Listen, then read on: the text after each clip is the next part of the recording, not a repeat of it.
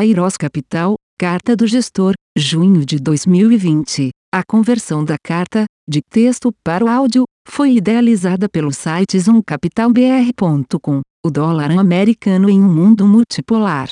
Em nossas últimas cartas viemos abordando as questões da pandemia do coronavírus e como seus impactos podem afetar e estão afetando a economia mundial, e particularmente a economia brasileira, gerando forte contração do PIB e um enorme afrouxamento fiscal e monetário para combatê-la. Nesta edição vamos retomar um dos pontos que mencionamos em nossa carta de dezembro, quais as perspectivas para a moeda norte-americana com a emergência de um mundo multipolar desde o fim da Segunda Grande Guerra Mundial, mas de maneira mais pronunciada a partir do declínio da antiga União Soviética, os Estados Unidos vêm sendo a potência dominante no mundo. Essa dominância se dá não apenas no aspecto do poderio militar, mas também pelo enorme tamanho e sucesso da economia americana em relação às outras economias, aliando seu poderio econômico, militar e em boa medida tecnológico, o soft power americano consolidou essa dominância exportando a percepção de que o modo de vida de sua sociedade era o que mais permitia a combinação entre liberdade e responsabilidade.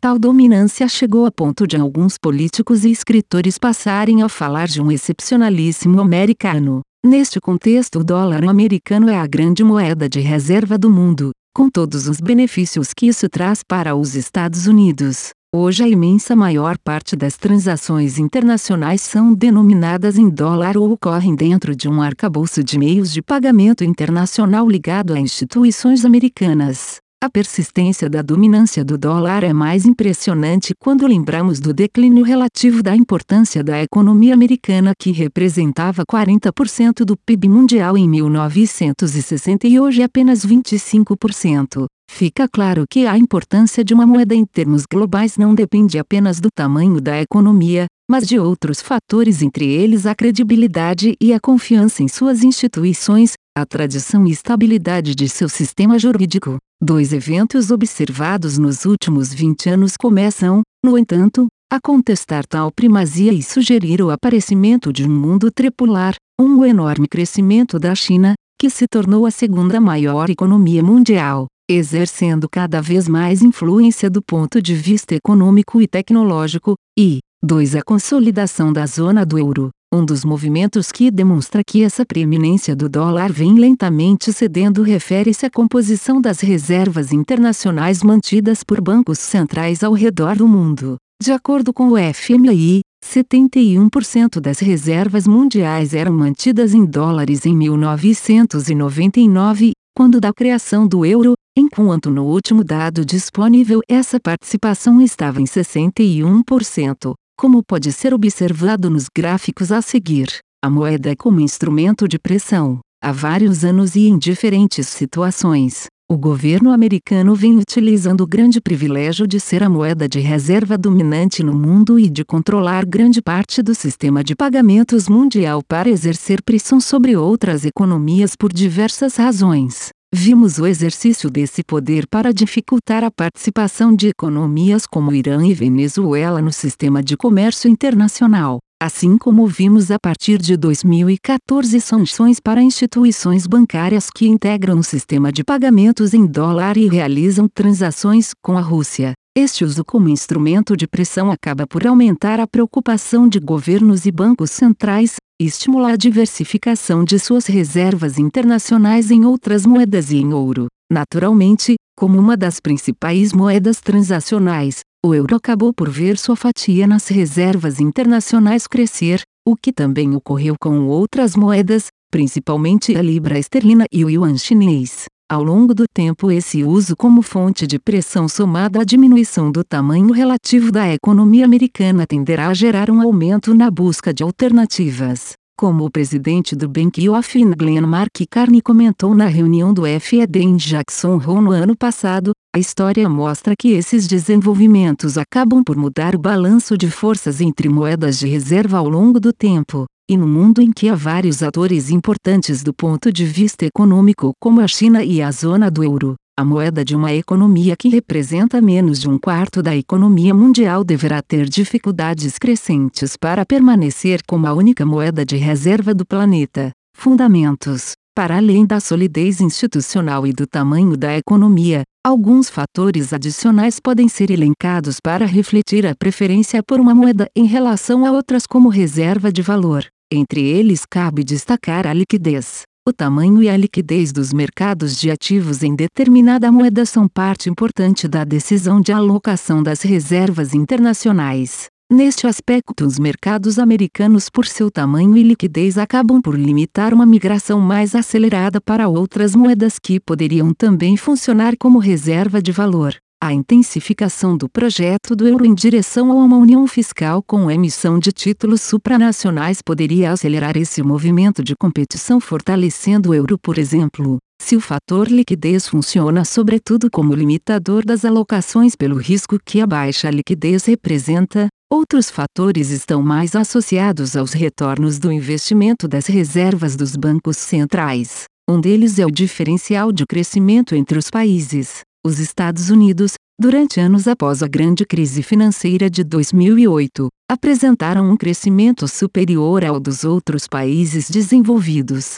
ajudando a fortalecer o dólar por apresentar alternativas de investimento mais rentáveis para os agentes econômicos. Entretanto, esse diferencial de crescimento que já vinha sendo reduzido em 2019 pode diminuir ainda mais com a recessão global causada pelo COVID-19, a depender de como cada país lidará com a perda de atividade e renda e da magnitude e eficácia dos estímulos governamentais para fazer a crise. O diferencial de taxa de juros entre os países também tem poder explicativo relevante na alocação das reservas, inclusive mais claramente detectado econometricamente. A grande vantagem que os Estados Unidos tiveram nos últimos anos com uma política monetária mais apertada do que a de seus parceiros comerciais, e que levou fluxos de capitais a seguirem para o dólar, parece também ter diminuído. Após uma desaceleração mais forte da economia americana ao final de 2018 e início de 2019,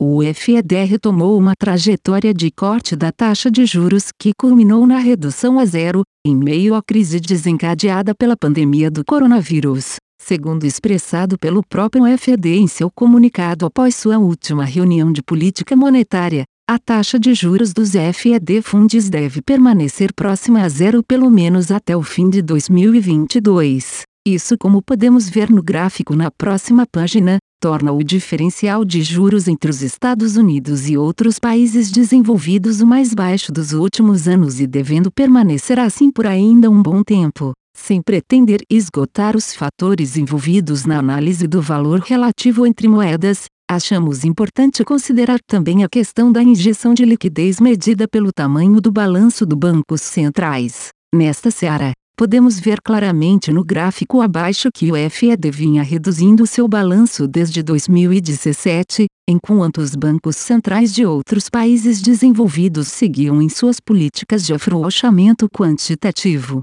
ou ao menos não reduziam tal estímulo. Esse quadro se reverteu fortemente na margem em função da crise do coronavírus, com o FED novamente comprando uma grande quantidade de títulos públicos e privados, podendo chegar ao final do ano com um balanço de mais de 10 trilhões de dólares, injetando enorme quantidade de liquidez na economia americana e ampliando a disponibilidade de dólares no mundo. Este também é um fator que deveria atuar na direção de um enfraquecimento relativo do dólar. Finalmente, vale lembrar que ao longo dos últimos anos muitas vezes o enfraquecimento do dólar foi esperado, com fartos argumentos nessa direção, e a moeda americana seguia em sua excepcional trajetória de valorização reforçando seu papel como grande reserva de valor, e gerando perdas para os que apostavam na sua queda. Em tempos de crise econômica e grandes incertezas como os que estamos vivenciando, essa fortaleza adquiriu contornos ainda mais pronunciados em função da busca por segurança e liquidez que o dólar oferece. Assim, mesmo sabendo do risco de duvidar da força do dólar, essas reflexões sugerem que os fatores estruturais que há algum tempo levavam na direção da perda de protagonismo da moeda americana, parecem estar agora sendo acompanhados de fatores mais de curto prazo, tais como diferencial de juros, diferencial de crescimento e ampliação relativa dos balanços dos bancos centrais que podem culminar enfim numa longa e lenta trajetória de perda de valor relativo do dólar frente às outras moedas. E se assim realmente for, este pode ser um aspecto relevante na recuperação do crescimento da economia mundial, incluindo aí países emergentes, e também os Estados Unidos. Objetivo do fundo. O fundo Kairos Macro fica e fim aplica no mínimo 95% do seu patrimônio em cotas do fundo Kairos Macro Master Fin, que investe em diversas classes de ativos de alta liquidez como moedas, juros, bolsa e commodities, tanto no Brasil como no exterior com o objetivo de gerar ganhos de capital no longo prazo para seus cotistas, observando, ainda, os critérios de composição e diversificação estabelecidos no regulamento e nas normas em vigor. Público-alvo é destinado a investidores em geral, pessoas físicas ou jurídicas nos termos da regulamentação em vigor. A conversão da carta, de texto para o áudio, foi idealizada pelo site zoomcapitalbr.com. Aviso legal. É recomendada a leitura cuidadosa do regulamento dos fundos pelo investidor antes de tomar a decisão de aplicar seus recursos. A rentabilidade passada não representa a garantia de rentabilidade futura. A rentabilidade, quando divulgada, não é líquida de impostos. Fundos de investimento não contam com garantia do administrador, do gestor, de qualquer mecanismo de seguro ou fundo garantidor de crédito, FGC. Para avaliação da performance de um fundo de investimento, é recomendável a análise de, no mínimo, 12 meses. A gestora não se responsabiliza por quaisquer decisões tomadas tendo como base os dados deste documento. As informações aqui contidas têm caráter meramente informativo e não constituem qualquer tipo de aconselhamento de investimentos ou oferta para aquisição de valores mobiliários. Os investimentos em fundos de investimento e demais valores mobiliários apresentam riscos para o investidor. Os fundos de ações com renda variável podem estar expostos a significativa concentração em ativos de poucos emissores, com os riscos daí decorrentes.